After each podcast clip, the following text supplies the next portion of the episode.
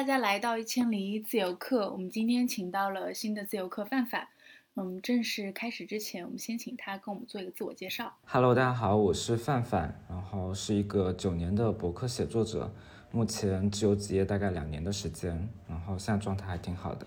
我这边可以补充一下范范之前的一个经历，他是现在已经裸辞了一年多，然后中间其实是有过一些不太好的阶段，然后现在他是一个个人知识的管理教练，有一个自己的公众号，还写过书，但是他现在的公众号是拒绝了所有的广告，他也是一个自由撰稿人，所以我对范范现在的这个经历非常的有兴趣，我觉得可以跟大家多说一下你之前的工作背景以及为什么会选择做自由职业。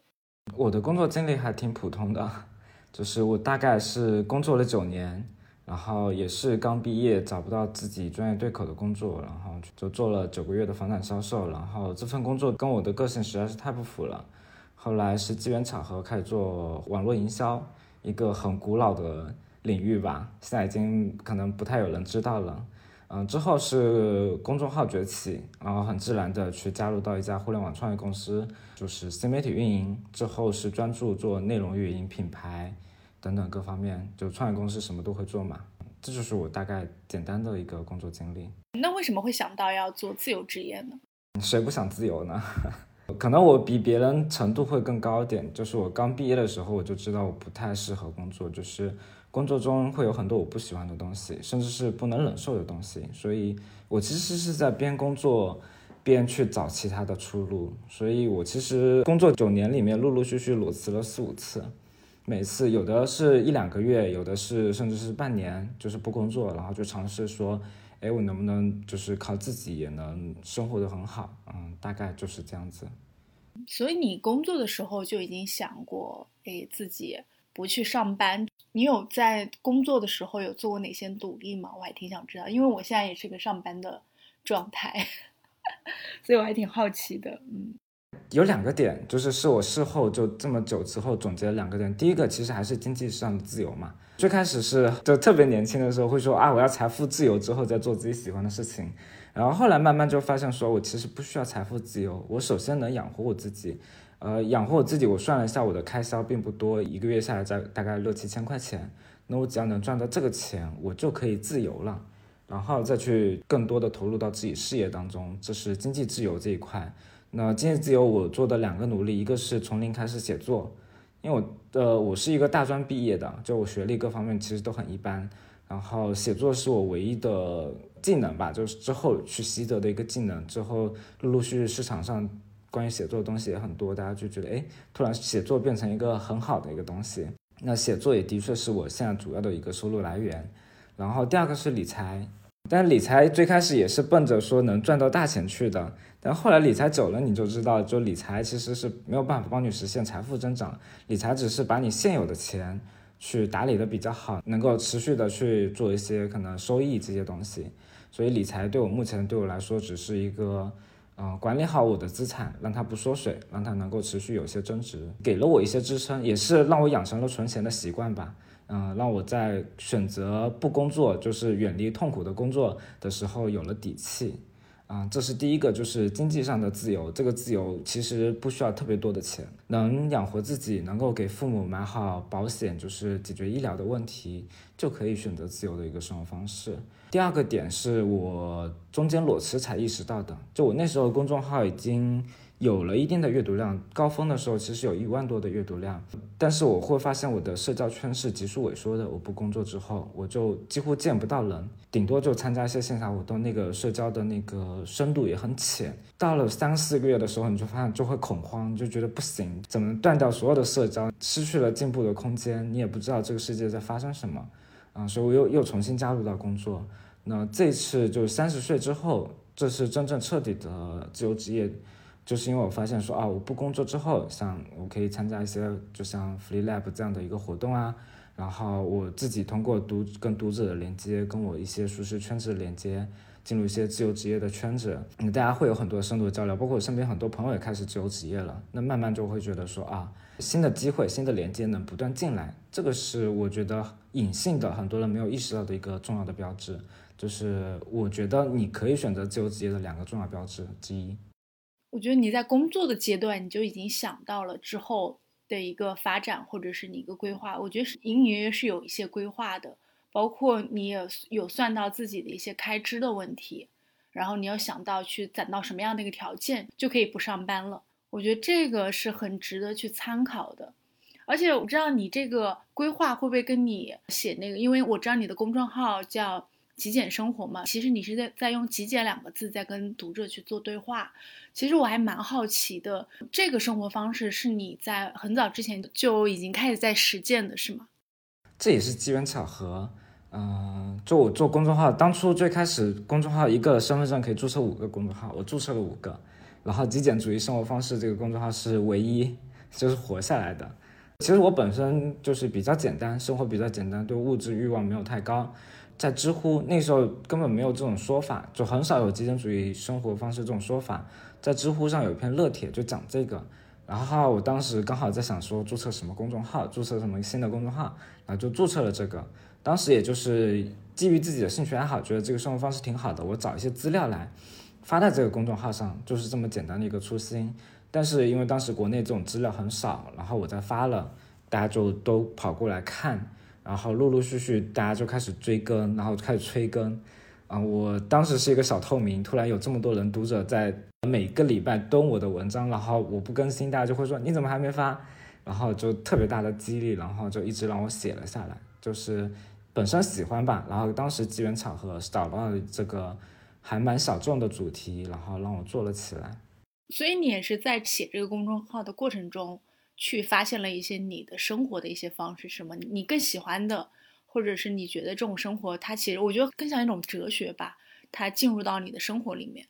嗯，更重要的是它生活哲学技巧方法都是因人而异，有的人觉得少一点或者多一点其实都没有关系。嗯，东西简单，甚至不只是东西简单，目标简单，呃，选择简单，欲望简单，整个人会更放松，然后更自在。嗯。我对于我的那个价值排序里面，自由和自在那个排序很高，甚至可以说是第一位。我会选择，比如说我工作所有东西，我都要它比较自由，不要太管我、约束我。只要约束我，我再高的薪资、再好的环境，我都会逃走。哎，所以你在做这个公众号的时候，你是什么时候意识到了写作其实可以成为自己的一个职业或者事业？就是你觉得，哎，它好像可以成为我养活我的一个手段，这个是在什么时候意识到的？呃，对，它没有成为那个职业或者事业，就是能养活我自己，我做我喜欢的事情能养活我自己，就这是我一直贯彻的那个理念。其实，在最顶峰的时候，广告收入可以拿到一万多块钱，就是阅读量一万，它是当时一点二、一点四左右的那个广告费嘛。但我其实就没有接，真的靠养活自己，还真的就是裸辞之后。就是不得不面对这个问题，因为当时还有工资，那我是又有点理想主义，甚至说清高一点的吧，就是啊，我反正有工资，我能养活自己，我就不接广告，所以嗯，可能跟别人会不太一样。我是自由职业之后，真的彻底裸辞，我没有了工作收入。我不得不开始通过写作的一些机会去获得一些收入的时候，才慢慢发现说啊，我写作是能养活自己的。不过在那之前还蛮自信的吧，就因为我之前一直在内容公司上班嘛，就是这个整个内容创作的趋势是大家都看得见的。早期的公众号，现在的抖音、小红书，我有一些读者和阅读量，呃，也验证了我其实是有这个能力的。那无非就是找到一种合适的方式去来去获得收入而已。这是漫长的一个过程中，就是大家会呃喜欢你看你写的东西，嗯，这种形成的一个信心，然后结合我对于整个内容市场的一个了解，未来的一个大概的判断，我就知道反正内容行业肯定不会差，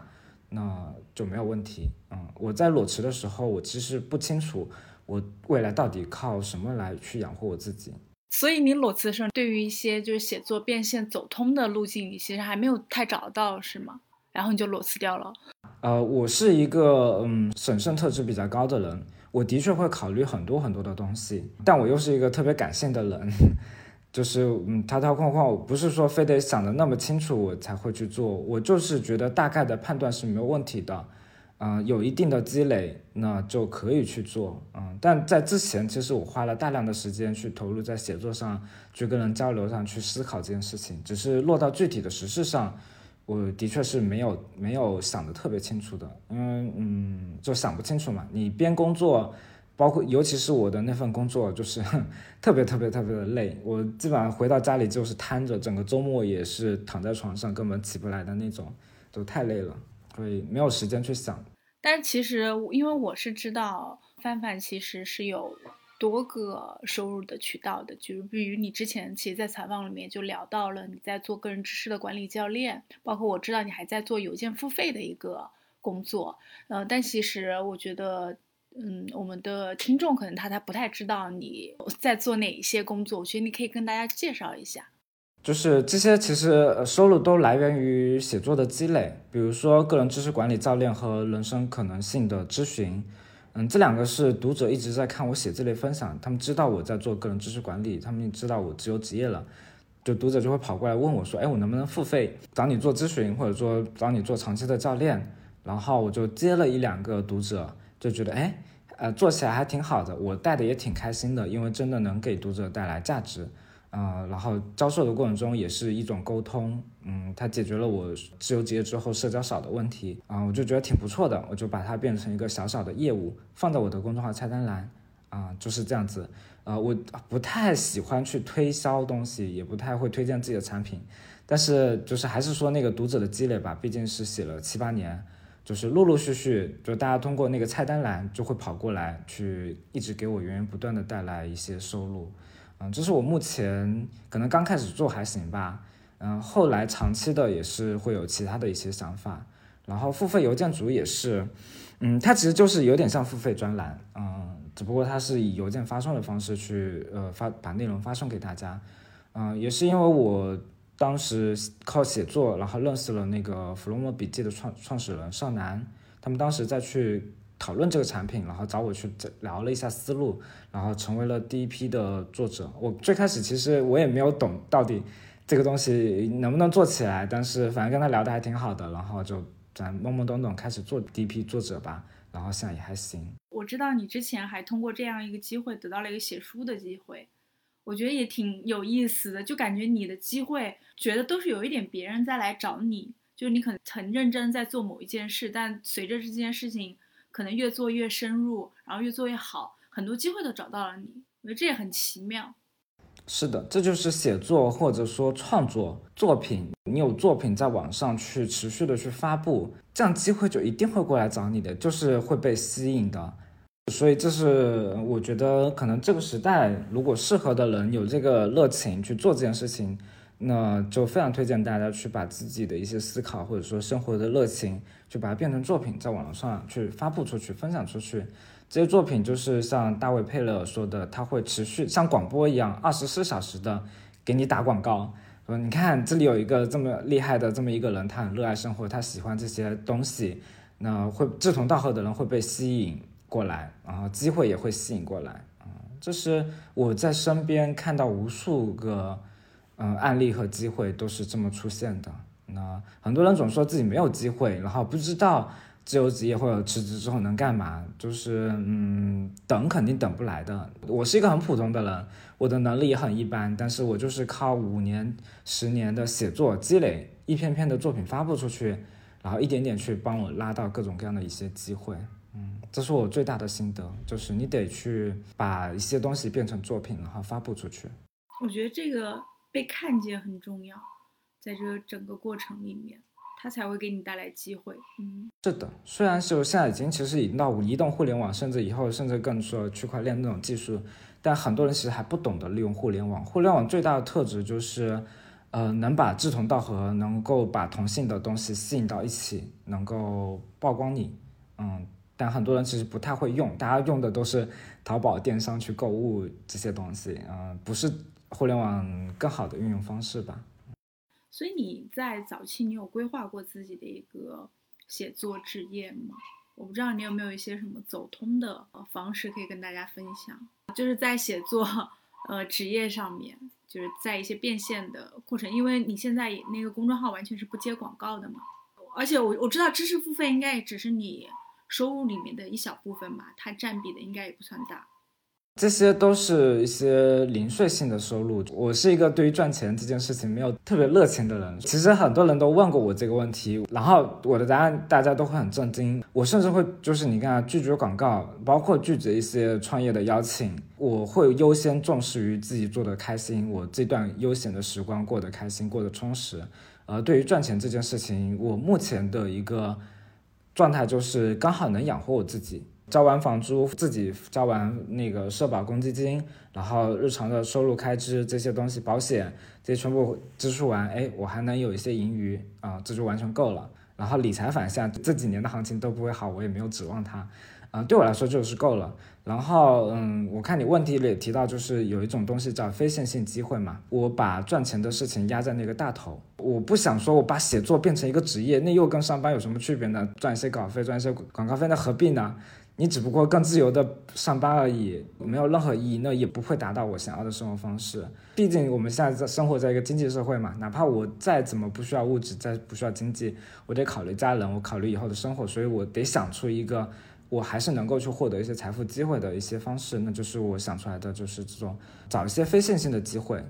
嗯，就是前面讲到了写书的机会，那次写书合作我是中途下车了，就是我当时状态很差，就是下车了。但之后还可以继续有很多写书的机会。我们叫互联网写书，这是一个新的写作方式。那次合作如果合作成功的话，其实我直接能分到直接的收入就会有十万多块钱，呃，而且只是大概三个月就能完成那个项目。后续的你像出版，出版之后在其他做分享等等等等衍生性的收入更是很多很多。这在我之前我完全不可想象的，我就是完全想象不到说啊，钱是原来是这样赚出来的。然后也是那次启发，我就觉得啊，其实生活中是有你看集中三个月的力量去做一个很重要的事情，然后引爆它，然后它能够给你带来好几倍的一些收入。我就是说给自己定了一个目标，就每年找两到三次这样的一个机会。比如说我先给自己定了一个目标，就每年写一本书。但不是说拿版号出版的那种，我们先在互联网，这是国外创作者经济里面一个很重要的一环，就是先在网络上去写书，就是以网络的方式去卖，它的价格会比较贵，比如说一百多块钱，在你出版的话，你就四五十块钱、六十块钱已经打顶了嘛，他给你打折，其实版税的收入是很少的。你先在互联网上去发售，然后比如说有已经有四五千个订单了，再把这些四五千订单去到出版社去谈出版。那给到这些首发的用户去实体的书，这样子的一个模式，然后还有其他各种各样的，那我暂时还没有想到，或者说预见到，那只要预见到了，我就会抓住，或者说主动去争取，创造一些这样的机会，那就解决了收入性的问题，就是不是靠职业的方式吧？嗯，我很讨厌职业，我也不是一个特别职业的人，嗯，工作之后就是其实就是职业把我压死了。那你应该专业，你应该负责到底。但我又非常讨厌工作中很多我不爽的东西、无意义的部分。真的，如果完全让我自由，我就是一个很懒散，嗯，想想到哪里就哪就怎么样的一个人。工作让我不得不变成一个很有责任心等等等等那些人，我又会把自己压死。嗯，所以我不喜欢职业的部分，我就是喜欢纯粹做自己喜欢、热爱的事情，然后这个事情足够有价值。那通过一些简单的运营方式，或者说一些手段，把这些份价值变成我的一个个体财富，啊，大概就是这样子。那这里面有一个小小的心思，就是即使即使最后我没有得到那个财富，因为嗯，机会毕竟不是那么多嘛，就是成功的概率也没有那么高。那我还是做着我开心的事情，我每天都享受那件事情。我每天早上起来，我是跳着起来去做那些事情的，我就觉得那已经很划算了，对吧？我刚刚听下来觉得很棒的一点就是，你把你的工作和赚钱这两件事情其实没有联系的那么紧密。但是我们现在上班的人的话，其实我们大多数人像我，可能就是上班就是为了挣钱。但其实你是分开来的，而且我发现你的乐趣其实不在赚钱里面。我其实我有去看你的朋友圈嘛，我还挺感动的，因为我发现你其实你会接很多你的一些读者的一些留言。然后我就感觉到你跟他们之间的互动，包括你整个人的那个状态，反正虽然我是在互联网上面看到的，但是我还是会觉得你是很开心的。我觉得这个乐趣是没有办法从赚钱里面得到的，这是我感受到的。嗯，是的。我现在可以在这里说，就是我不在乎太多钱什么东西，是因为我真正感受到，嗯，那种读者对你的支持、激励，因为我时不时。就会收到读者很长很长的在后台或者说私信的留言，说他的经历，他是如何被你的文字改变，然后他如何喜欢你，他默默的看你文章看了好几年，很大量的这种反馈，你知道那种充实感和成就感，哇，什么就是赚钱这种事情根本比不了的啊，就是那个就足够足够充实到，我觉得太有意义了，太有能量了，然后这件事情太棒了，就是本身我的确对赚钱这件事情没有那么上心。然后这方面又足够充实，嗯，但有些人，我其实我并不排斥赚钱这件事情。我身边也有一些朋友，就是搞钱那一套，他是目标型的人，他就觉得我得去赚更多钱，然后做更多的粉丝，做更多的阅读量，嗯，他是那种人，但我们不排斥，我觉得他那样也很好，他也觉得我也挺好，大家按照自己的个性和喜欢的方式去生活，这是最重要的。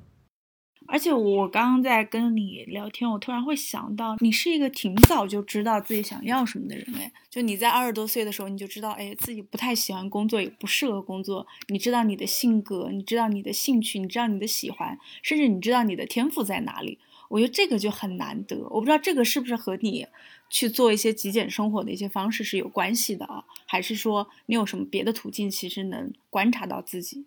就是阅读和思考。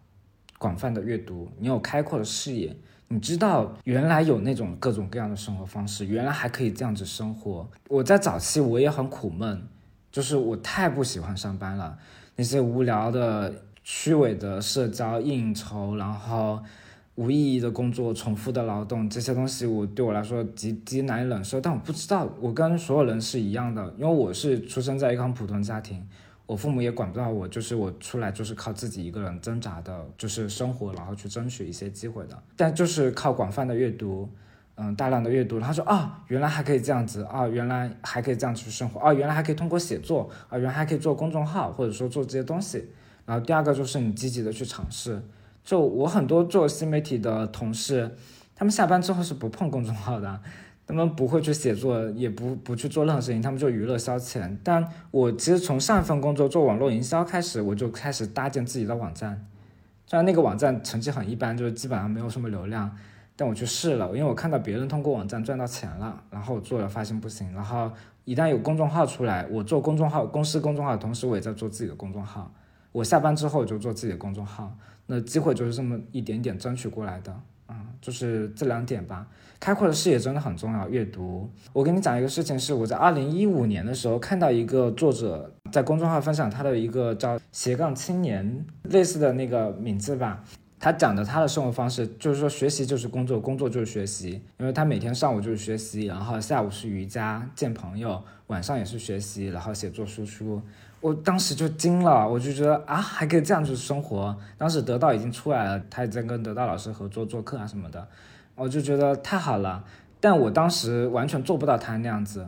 然后我是前去年的时候，我无意中又把那篇文章翻了出来，一看，我现在生活不就是他当初那样的生活方式吗？我跟好几个朋友在讲这件事情，因为当时我把这篇文章也分享给很多朋友，嗯，就那个人，他跟我讲了，原来还可以这样生活，无形中激励了我更多的写作，更多的尝试做公众号，去构建自己影响力。就是我做这些事情，其实还就是因为我之前阅读过了，我见识过了有这样的生活方式，然后我再按按照那样的路径去努力，大概是这么一个关系吧。所以范范，你是很爱阅读的人，你一般你的那个阅读的范围是哪儿呢？哪方面会更感兴趣一点？嗯，什么都看，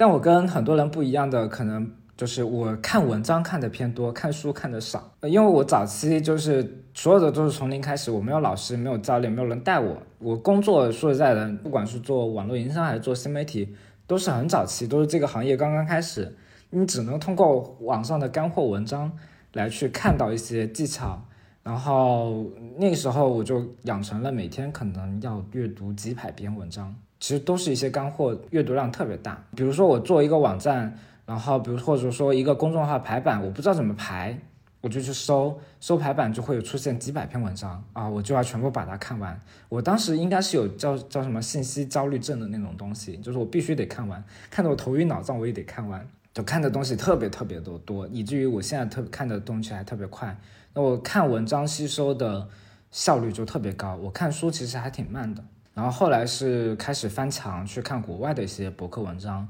呃，那些人就是分享的相对我觉得比国内来说更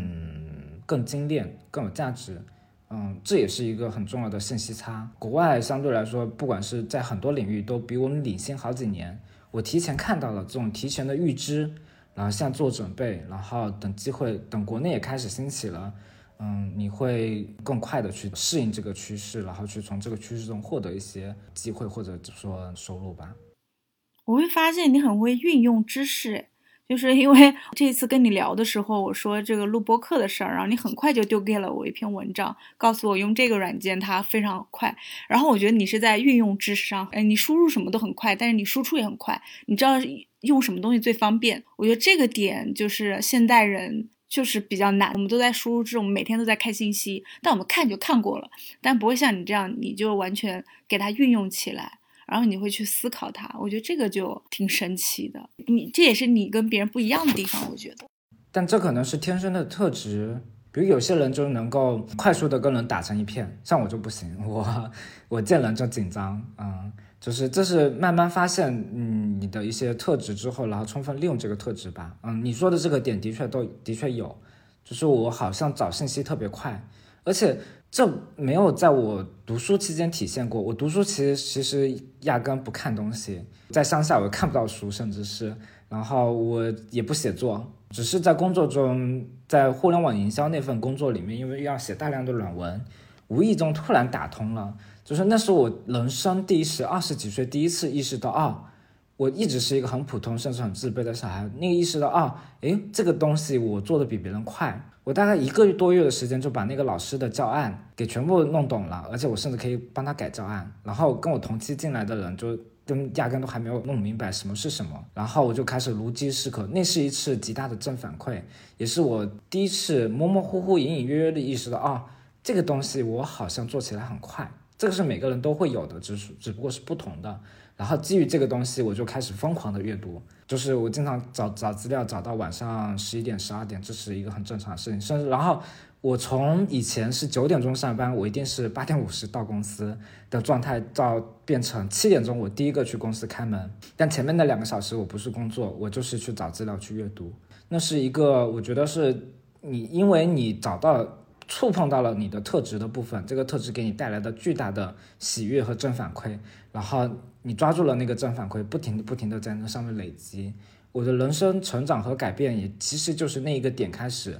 一直直积累下来。嗯，从一个很普通，甚至是很卑微的人，然后慢慢慢慢成长到现在一个，我觉得是一个还不错的状态。我发现我学习任何领域，总能快速的找到那个最本质的信息。嗯，我本身最本质的信息也有很很深的好奇和渴求，所以很快，比如说理财，我就自己学的。我是那段时间工作比较闲，我就觉得，嗯，我得找一个费脑子的事情，就是我觉得有挑战性的事情来去验证我是不是能够能搞懂那些东西。我就快速的去去看大量的相关的文章，看投资理念等等等等所有东西，然后梳理出一套适合自己的一个理财的一个策略和路线，然后就去做，哎，果然去实现了。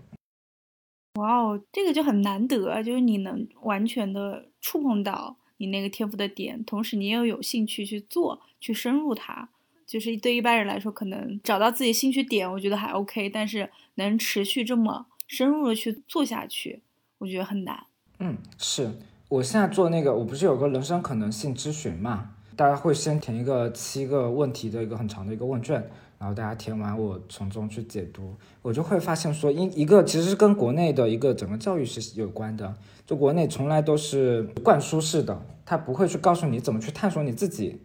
大家就是灌输你这就是对的，你就学，嗯，这是很不利于我们发现自己的特质。他就是用一套完全统一的标准东西来去教给你，然后哪怕你不合适，你也得这么做。甚至是我们很多的特质是被压抑的，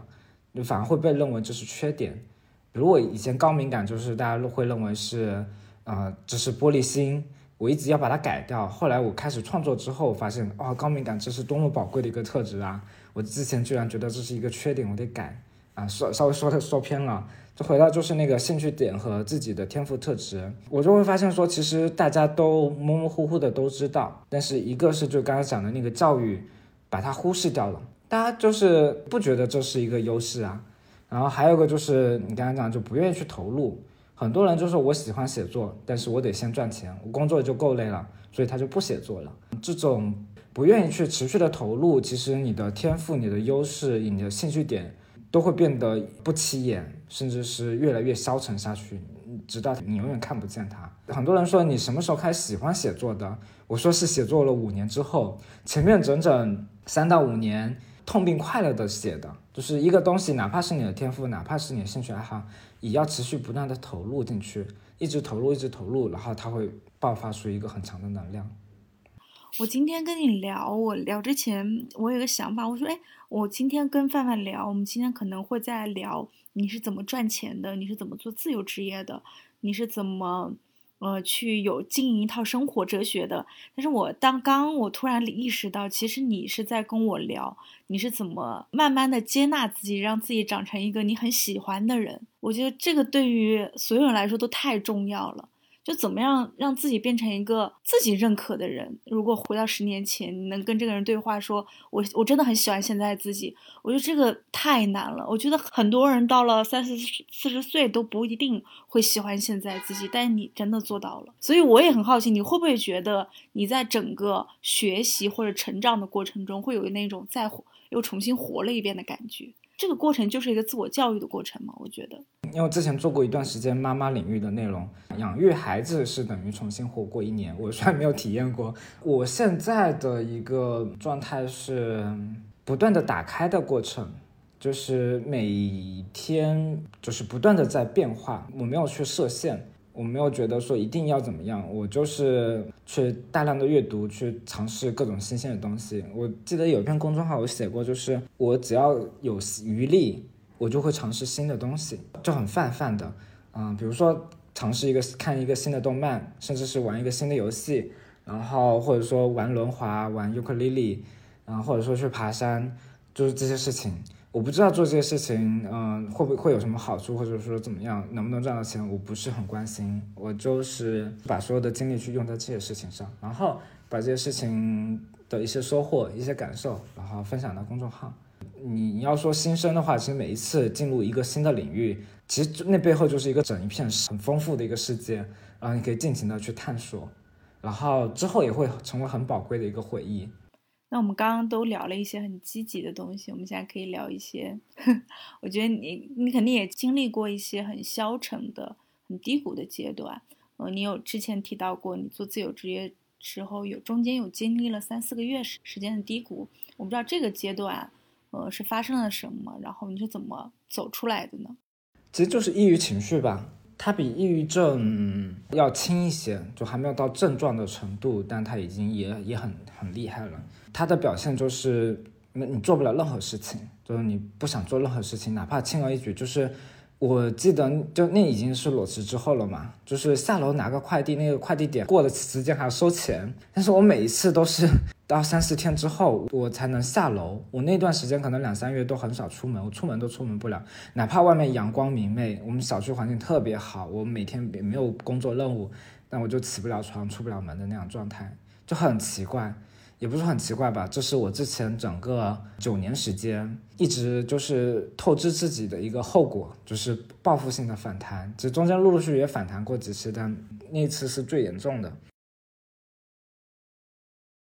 就是我习惯性的去自我苛责，去拿工作责任、拿成绩、拿成长来压自己，然后把自己的感受放在最后面，就已经很累很累了，我还要去看书，我要去写东西。我还要去完成工作的那些东西，老板说的那些东西，我就得达成。然后说那个目标，我就得去达成，达不成我就特别懊恼。然后下次我就要更更努力的去达成，然后把自己感受完全忽视掉。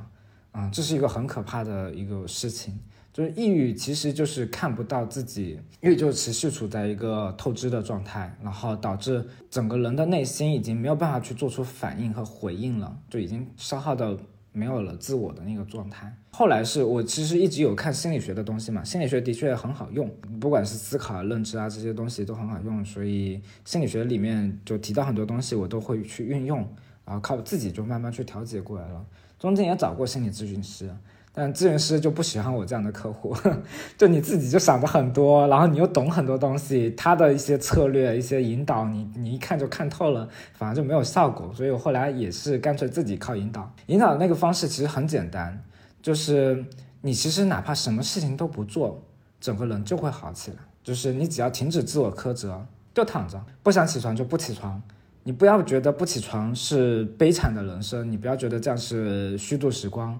你只要停止这种自我苛责，人就会好起来的。人其实，如果从精神能量来说，是一种很强的生物。就是你躺平接受，就是真的能接受。我能够接纳和接受，其实也就是陷入到那种极低谷的状态。就我已经人已经不行了，就是你看我出门都出不了，我还能要求自己更多吗？因为你平时状态好的时候，还有一点能量的时候，你就会要求自己去拼，去去做出更多的成绩，去跟别人比。但我是经历过，就是我做了一个比喻，就是火柴。就以前我我身边也有抑郁的朋友，他们是已经吃药，已经到了比较严重的地步。我说你做正念啊，去做积极思考练习啊。我当时不知道抑郁是什是个什么东西，我在那夸海口说这些方法。我自己经历抑郁才知道，它就像潮湿了的火柴。就是平时你轻轻擦一下那个火柴就就会被点燃，人也会被点燃。但是抑郁状态下，就是那个火柴是已经湿透了，你是怎么摩擦它就是点不燃的，你没有办法点燃自己，没有办法给自己提供任何动力和能量。那唯一的办法就是你停下来，让它干燥，干燥之后它自然就会被点燃了。它是一个生物性状，它不是一个说啊你靠是你只是消极的想而已，不是的，它已经是一种嗯生理性状了。我之前有听到你说，其实，呃，你有过非常就是心理效能非常强的时候，就是你说你早上开始写东西，六七七点起床，你能写到下午，你都不会累。我觉得这个阶段是你非常有动力做事情的时候。但是你可能也聊过，你刚刚说了，你根本都没有办法起床。我不知道你现在有没有在两者之间透支和干脆摆烂这两种状态中找到一个很平衡的点。让你能够放松、轻松，但同时是很积极的把事情做完。现在慢慢在接近，就是已经慢慢可以，嗯，我现在说摆烂就摆烂，这其实就是接纳的状态。真的，我一个我最近在看那个 TI，看一个游戏比赛，就是一个国际比赛，就看的可太近了，就是每天熬夜，每天看完看完之后熬夜，那又怎么样呢？我就熬夜啊。我我我，然后我就不起床，我就不写文章，我就在那水更新啊，怎么样呢？我就这样子啊，我甚至直接光明正大在我公众号里写这件事情，大家觉得挺啊，原来你也会这样子啊，我那我就放松了，就是我可以摆烂，我摆烂，我甚至整个两三个礼拜我没有任何做阅读，我没有做任何所谓的积极的事情，甚至是我连正常的作息我都不能保证，你又怎么样呢？就是我已经算是现在能到这种程度，当然在过程中啊。就是哎，今天又没有好好休息，哎，今天又熬夜了。然后你看看人家都在努力，忍不住，因为整个这个现在整个社会氛围是一个，就是我们叫超级进步主义趋势的一个状态，就每个人都是昂扬向上，每个人都得进步，每个人都得成长，每个人超越，这是一个极大的一个内卷的一个压力。然后。你只要处在这种压力状态，你一定会被这种影响的。我之前看施展老师做的一个分享，就是他在非洲去考察那个汽车厂的工人，就是拧一个螺丝，他们就在旁边要跳舞的，然后唱歌，然后再拧一个螺丝就跳舞。然后施展当时在那个调研的时候就觉得，哇，那个氛围实在太好，太快乐了。然后回到国内又开始焦虑，开始那种东西。他就是说。中国是一个处在，就是会把每一分时间变成效率，变成产能，变成一个积极向上的那些那那一个状态，不允许快乐和呃享受、休闲这些事情出现的一个嗯状态。这是我们整个大氛围是不会去改变的，暂时不会改变。那我们只能改变自己的内心。我现在就不停的去调节自己，首先就减少这些信息的暗示，就你我不去看这些东西。所有引起我焦虑的东西，就是讲这些东西，我状态不好，我通通不看，我全部拉黑。然后我就跟我那些自由职业，就是很天很悠闲的那些朋友去聊天。那你看你选择什么暗示，然后这会让我更好。嗯，同时，嗯，你可以自自己做做更多的心理调节。我跟我朋友讲的一个例子，就是就有个词叫螺丝在拧紧嘛，就是但那个拧紧的手是我们自己拧的，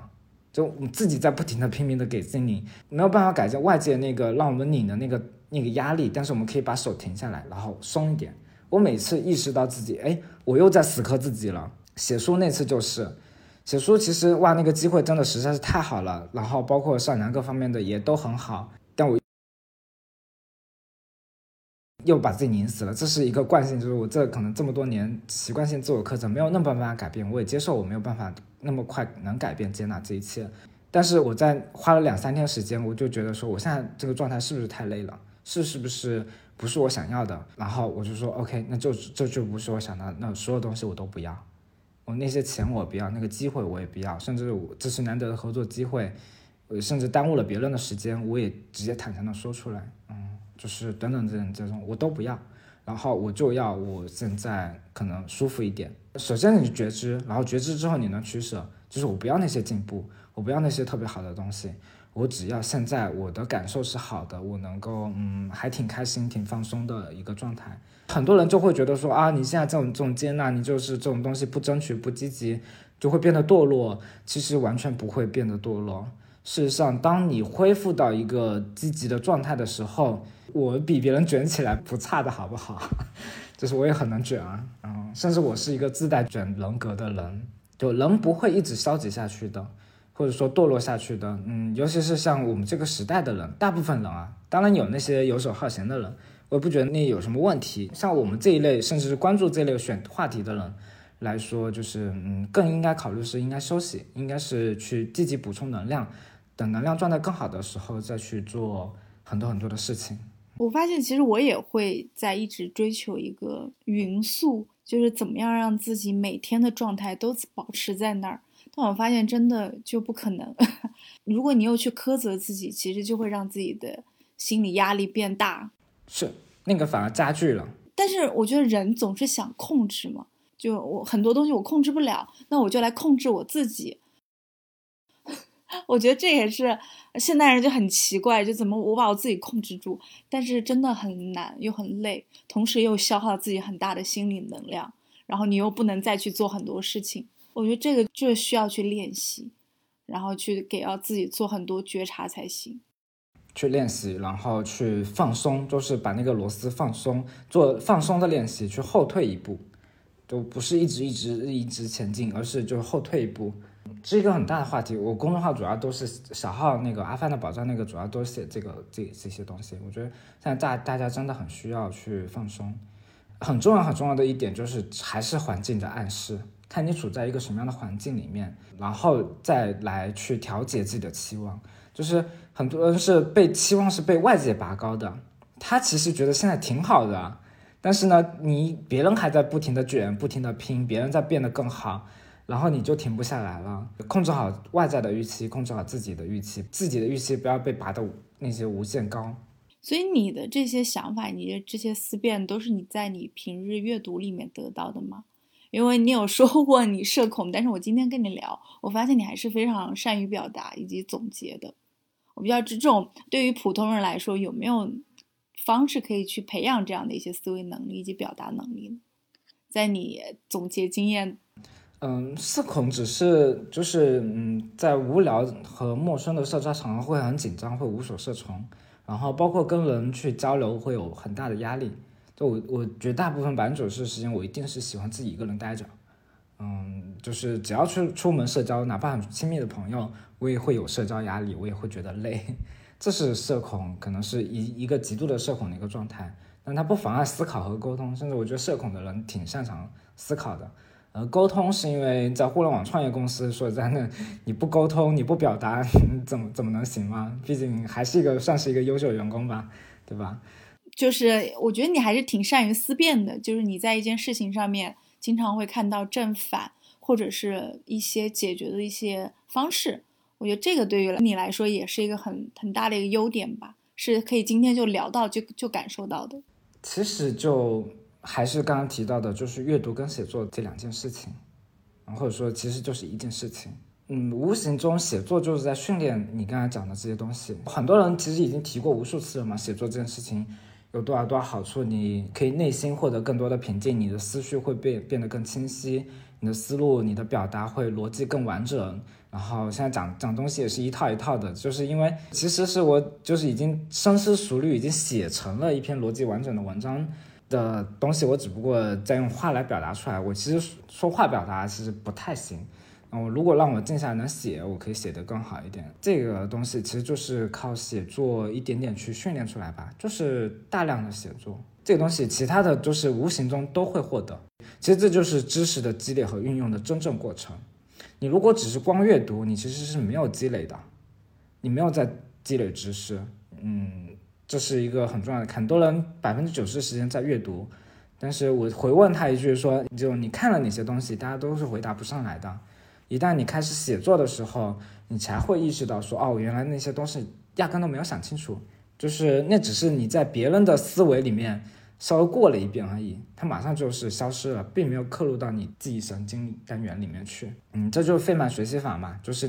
你所有不能通过你自己的话表达出来，分享给别人，把让别人听懂，嗯，没有经过这一道程序，都不是在学习，都不是在积累知识。绝大部分人欠缺的其实就是再表达一遍，只要坚持这一点。我很早很早就听过一个故事，那应该是一个鸡汤吧，算是，就是是一个祖父，他说他祖父只告诉他一个最重要的人生道理，就是你所有的学习、所有的交流、所有的阅读之后，都停下来给自己三十秒的时间，问自己一句：刚才他讲了什么？刚才我听到了，你听的这个课他讲的是什么？就这么花一点时间，稍微想一下这个东西就好了。可能你哪怕没有现在开始慢慢开始写作，那也要去养成这个练习。我所有的文章我看完之后，我不是把它关掉或者保存保存到笔记里，我一定是停下来把这篇文章关掉，说刚刚这篇文章讲的是什么。我就发现我回忆其实能回忆出来的东西很少，然后我会着重的重点的东西去把它再记一遍，就是这么简简单单的一步，它会像指数增长或者积累效应一样，就是。日积月累会形成一个很可观的一个东西。很明确的说，就是我的现在这些表达，六年前我的表达可能不如一个初中生。我的知识积累，所有这种东西真的很不如，因为我是一个很内向、很自卑的小孩，我家里也没有什么特别好的教育。嗯，但就是通过大量的写作，就是能够至少我现在跟很多还蛮优秀的人见面，包括我在在行上去做一些咨询，会觉得啊，我跟这些大佬聊的也是七七八成开的那种东西。嗯，我就知道自己水平在哪里了。这完全就是这几年写作积累下来的东西。嗯，很厉害。你刚刚有聊到说会去看国外的一些文章或者是网站，有什么可以就是分享的吗？一般在哪儿可以看？就是国外现在兴起的叫 newsletter，就是刚才讲付费邮件组嘛，就是找到找对人。嗯，我现在有个学习技巧，我现在真真的那些所谓的干货文章，所谓的技巧，我真的是，包括百分之九十的所谓的互联网教程和分享，我其实都不看的。刚开始我就第一次其实录，其实就我讲的很少嘛，就是我觉得这种东西真的很拉，就是已经千篇一律，为什么要讲这些东西，就不值得讲。嗯，但反正刚刚讲嗨了，我也就随便讲了，大家可听可听可不听的。可能也是我实践之后，就觉得这些东西真的不值得看了。嗯，就是嗯干货啊那些东西真的没有没有不太有意义，一定要找对人。这是我阅读这几年真正进入阅读门槛最重要的一件事情，就是你认准一些人，这些人讲话他讲的东西你就是能听进去。比如说我很喜欢的就是独库老六，他能包括一些，比如说可能脱口秀里面是那个叫什么六兽，国外的话像大卫佩勒，然后还有我很喜欢的一个我什么一个倒 V 的一个 reader 叫米兰达阅读，这几个人他分享的内容哇，他分享什么我都爱看，而且分享什么都刚好是我的阅读临界点，他比我领先个大概一年两年这个样子，他刚好就是我恰恰需要的，够一下就能够到的那个知识。因为很多你说经典的知识，其实那么多经典的著作，我不擅长读经典，我读也读不懂。反而这些走在我前面的人，他们分享是恰到好处的知识，是我刚刚好。我特别好奇，我对我就是特别关心这些事情。我现在就是比如焦虑，我怎么去获得非线性机会等等的那种，他们刚好就在探索这些事情，而且探索一些经经验了，我就去看这样的内容就好了，其他我都不关心。就其他的什么再好的干货，再好的经典的那些东西，它不属，它没有办法属于我的，它只属于那个那个东西，我没有办法属于我，所以我就是找找对人。你只要看过他的文章，然后或者书籍，你把所有东西都翻出来，关注他所有的博客，然后去看他每篇必看的那种人，这种人去储备个两三个就好了。我现在没有大量的阅读了，我已经不去读那些乱七八糟的东西了，呃，反而就只抓住一些自己能抓住的，然后能立即行动起来的那些知识就足够了。所以我现在也没有知识焦虑，我两三个礼拜不看东西也完全没有问题的。我自己。早就已经看了很多很多东西，其实是脑子里装了太多的东西，反而影响了你去行动，你去把那些真正好的中知识去用起来。所以我现在没有嗯知识焦虑，我也不去大量的阅读，我只会去专注于那些心动，你看完之后哇，我马上就要去做的那个那些知识，其他东西都一边去，不看不重要。这个点好棒啊，就只接受自己能接受的，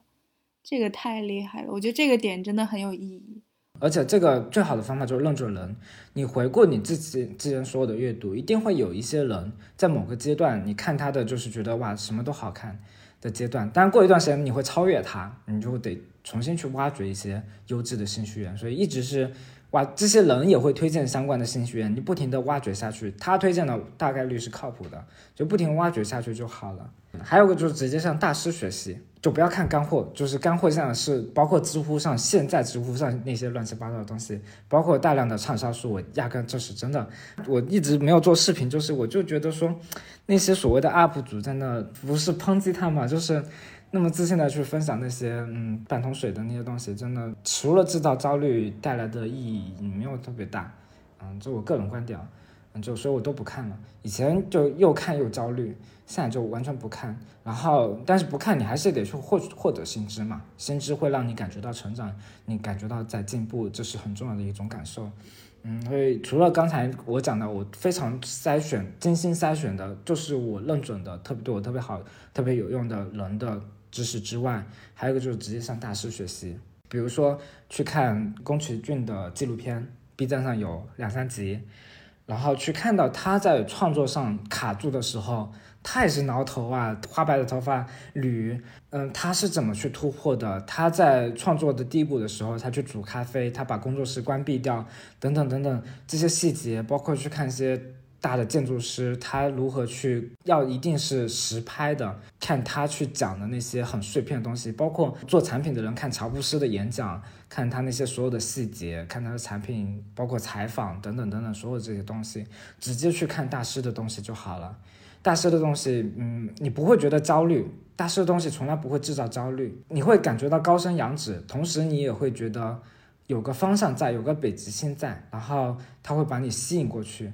就够了。然后你会莫名其妙的在他一些行为细节和一些很奇怪的语句中，一下子戳中到你，对那个东西就是你需要的那个东西，嗯，这很神奇。包括国外，其实我看国内也有搬运，就是一些国外有很多大师课。有史蒂芬金的，有很多很多创作者，包括米其林的厨师，都是一线的人，大诗人、大小说作家，来去给你上七八堂课，这种东西，你直接看这个东西就好了，其他乱七八糟的东西有什么可看的呢？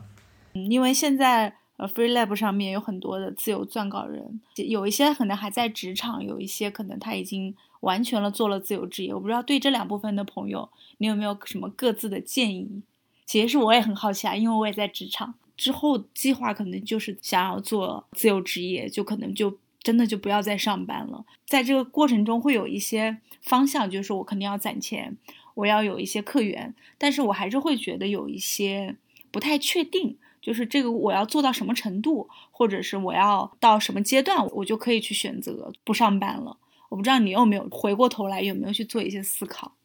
嗯，首先这个不确定，你一定要亲身去尝试，就是比如说给自己两个月或者半年或者一两年的时间去，嗯，做尝试，不要被那些嗯恐惧压住。就是说现在行情不好，但是你基本的储储蓄这些东西得有保障。就像我之前裸辞过三四次一样，你不亲自去试，你会被很多假想的恐惧、不存在的恐惧去压倒的。嗯，永远不知道准备到什么时候。嗯，这是最重要的一个建议。然后需要有的一些要素的话，我觉得最重要的就是，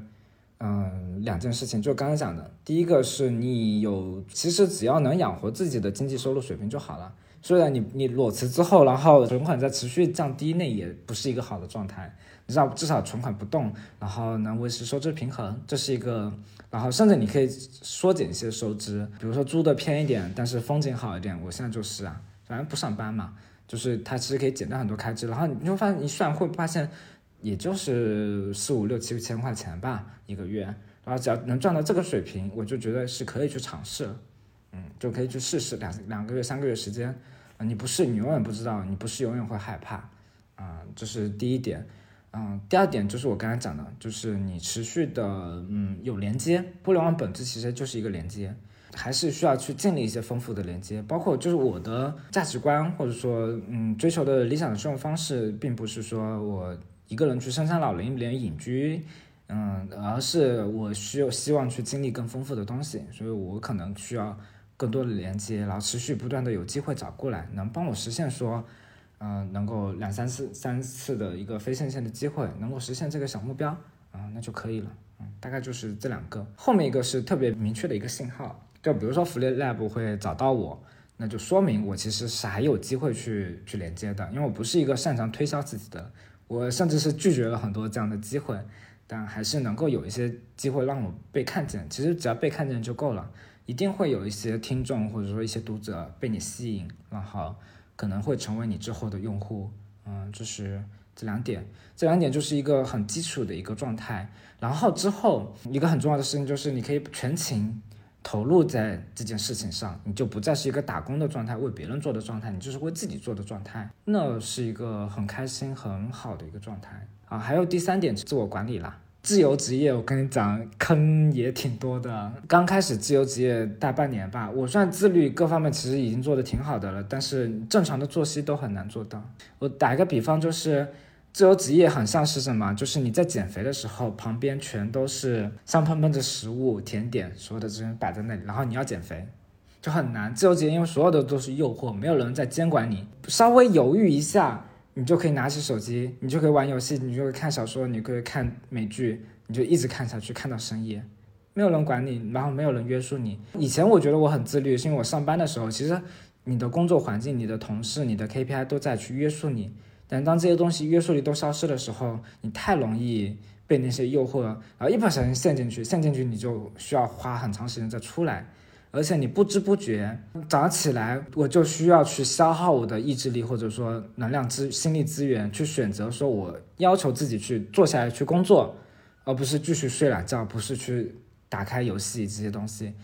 你在无形中在大量的消耗你这些心力资源。然后心力资源很快就被用完，然后到了晚上，你又很容易被那些诱惑，反正无时无刻都在被那些诱惑，然后你的意志力资源其实是一直被这些东西在消耗掉，消耗掉之后你就做不了真正有价值的事情，这是一个很隐性的自由之后需要付出的代价和做大量的训练才能克服的。就我听下来，就是真的要去尝试，但是你刚说的那个，我觉得其实也可以去选择一些。时候去锻炼一下自己，就是如果这一天的话，呃，我就是去做一些我想要做的事情，或者我有一个计划，我能不能按照那个计划走，其实是可以去做一些训练的，或者一个阶段式的，我觉得是要有这样的训练。我周末就是这么做的，虽然其实大部分时候都是累得不行，躺在床上那种。对，我觉得自律真的很重要，就怎么做自我管理，同时不那么痛苦。我真的觉得这个是需要好好的去学习。不是啊，不是啊，其实我到后期其实已经不再讲自律了，自律是一个表现，嗯，他不是说要求自己自律，然后要求自己不痛苦。我跟你讲，自由职业之后，完全自由之后，你是不做不了任何你痛苦、你不想做的事情的。这件事情一定是不长久的。你都已经自由了，你还要逼自己去做痛苦的事情，你觉得你能逼自己逼到什么程度呢？你能坚持到什么程度呢？你有时候你就会觉得我何必呢？我是不是？然后很容易就选择放弃。反而其实我会觉得说，呃，有两个东西会比自律更可靠，或者说某种大家现在大家所谓说的自律更可靠的，就是一个是习惯，第二个就是你由积极的动力去做。比如说天一到冬天就是光照不足，我就容易情绪不好，很容易 emo。就夏天的时候，我都保持了很长一段时间早起，七点钟开始写作，写了一上午，然后都很开心。我夏天能坚持的很好，但一到冬天就不行了，天气那么冷，起床简直太痛苦了。就是那时候我再逼自己是不可能的，我后来就跟随自己的个性，我就 OK。那我但我也不躺在床上看手机，我就对着天花板发呆。但是经常听到发发呆发呆的时候，就会想到最近的一些阅读一些事情，就会有些特别棒的灵感，我就嘣的一下就跳起来，然后穿好衣服，然后就开始噼里啪啦写东西，就是跟随这样的一些冲动，你特别想做一些事情，去做这一些事情，而不是说啊，我得完成今天各种任务，我得完成写稿子，那我不是说我必今天必须写稿子，而是说我怎么找到一个我喜欢每天写稿子，然后。我把这件事情变成一个习惯，我喜欢做这件事情，我特别想做这件事情，然后去把这件事情安排在我的日程当中，而不是说我还是跟上班一样，我得今天我七点钟到九点钟我必须完成稿子，然后我得完成哪个哪些哪些任务，不是那样子的。我不给自己设定阅读任务，也不给自己设定写作任务，但是我会形成一个环境，我每天就是读那些东西，我不去看手机，不被诱惑，我就会有很多想法，我就是想要表达出来，然后就表达出来。嗯，但这也是我个人观点啊，我会嗯倾向于这样的生活方式。听下来，这个感觉也不会让自己太痛苦呀，同时会很舒服一点，就跟着自己的要去了解自己的身体或者了解自己的心情，然后让自己更快乐的去投入工作。我觉得这个点其实是真的是可以在生活里面反复出现的，让把那个环境给营造起来。是的，嗯，人就是环境的动物。比如说，就是嗯，我跟我朋友去几个朋友建立了一个约定，就是每周我们会开一个远程会议，就是分享一下各自的就是最近的一些近况。大家其实也就各自说各自的，而且不是工作汇报那种，甚至我们可以直接说啊，我这周啥都啥事都没做啊。然后他说你什么事情？那你没看什么东西吗？我说啊，就稍微看了一点什么东西，就是一个放松的环境。但是呢，会有这个仪式来摆在这里。就是如果我之前没有建立这种我们这种写作，就没有这种相互相互督促的一个机制的话，我很容易一摊一摆烂两三个礼拜甚至一个月。但有这种工作机制呢，我会大概在周三、周四的时候想起，哎，明周周日的时候我得跟朋友去聊一聊我最近的近况，我会稍微想一想，然后稍微想一想的之后，哎，整个人就积极过来了。其实还是有很多轻松的方法来够维持住你那个积极的状态的。嗯，就是其实还有很多类似的方式。我背单词，我做任何事情，我都会找一个人过来一起。我每天背完单词，我就截个图，我发给对方，他背完截个图发给我，就比你一个人坚持要好得多。嗯，这种营造好的氛围特别好。包括我读书，我以前就自己读，但自己读很容易就是，哎呀，不想读了，最近真的不想读了。哪怕很好，我也不想读。但是我就找了一批人一起读，就大家就是就是有点像。大学的时候，老师布置了一些阅读任务，你回去读啊，然后你又读了几个部头，当天，然后大家去交流阅读心得，嗯，类似这样的一个阅读氛围，我就觉得，哎，拉着一些志同道合的人一起阅读，这样会极大的降低阅读的那个难度，会期待说，哎，我那天要求要跟人讲这些这些东西，不知不觉你就就是会增加你阅读的时间，自由的阅读时间，嗯，就是会有很多很多这种小技巧。我我本来我有可能我还没有在完全做自由职业，我会对自由职业就自我管理这件事情上其实会有点恐惧。但是我听你讲下来，如果有一些高阶段位的话，其实这种工作方式或这种其实可以完全融入到自己生活里面，它其实是一种无痛工作。我觉得这这个真的是要慢慢的去找到一些是方式、工作方式、生活方式，让他们尽量的融在一块儿。我觉得这个是自由职业带来的一个很有魅力的地方。对啊，这就是自由的意义呀，不然你要这份自由干嘛呢？对吧？我忘记了，应该是看过一个京剧，反正我看的东西比较多，就是他就是说那些真正的大师，他是享受的，他没有区分工作和他做自己喜欢自己的区别，他喜欢的事情就是工作，就是找到那个结合点，就不要把自己。自由之后，依然依然想着是那个是工作，而是先坚持自己喜欢的事情，或者说你坚持一个东西，要把它变成以你喜欢的方式，以你很舒服的方式去把它做好，而不是非得说要靠自律去逼自己去把它做好。一定是去我去想读书，我当然要读书，但是我不想痛苦的读书，所以我就会想到一个方法，诶，我突然发现说我拉一些人。甚至那些人他也不太认真看书，那我就可以在他们面前我就是嘚瑟。啊，我学东西也是这样的，尤克里里我就想着说我要弹一首小星星，我就下次朋友过来我就弹给他听，在那嘚瑟。这就是我能把不是很苦闷的去学，我是能找到一种让自己喜欢的方式去学，这是一个非常重要的技巧。自由职业之后，很节省精力，能把你宝贵的心理资源真正用在有价值的事情上。我觉得今天跟你聊还是真的很有收获。我觉得这今天这一期真的很棒。我觉得不管是不是做自由撰稿人的，或者是现在已经是自由职业的，我觉得这一期真的是，反正对我来说很有收获。然后谢谢范范，如果范范自己不愿意打个广告的话，其实我可以帮他打一个，因为我有在看你的公众号，我觉得还挺棒的。我觉得大家如果有兴趣的话，也可以关注一下极简主义生活方式。我觉得今天聊的一些内容，我觉得范范之前可能就像你刚刚说的，可能有过一些呃记录，或者可能都会写在自己的公众号里面。我觉得大家其实可以去关注一下，还蛮棒的。然后谢谢范范，呃，今天辛苦你了，辛苦了。好好，没事。好，那我们有机会再聊，好吧？谢谢范范来到一千零一自由课，谢谢。好好，谢谢，拜拜，谢谢。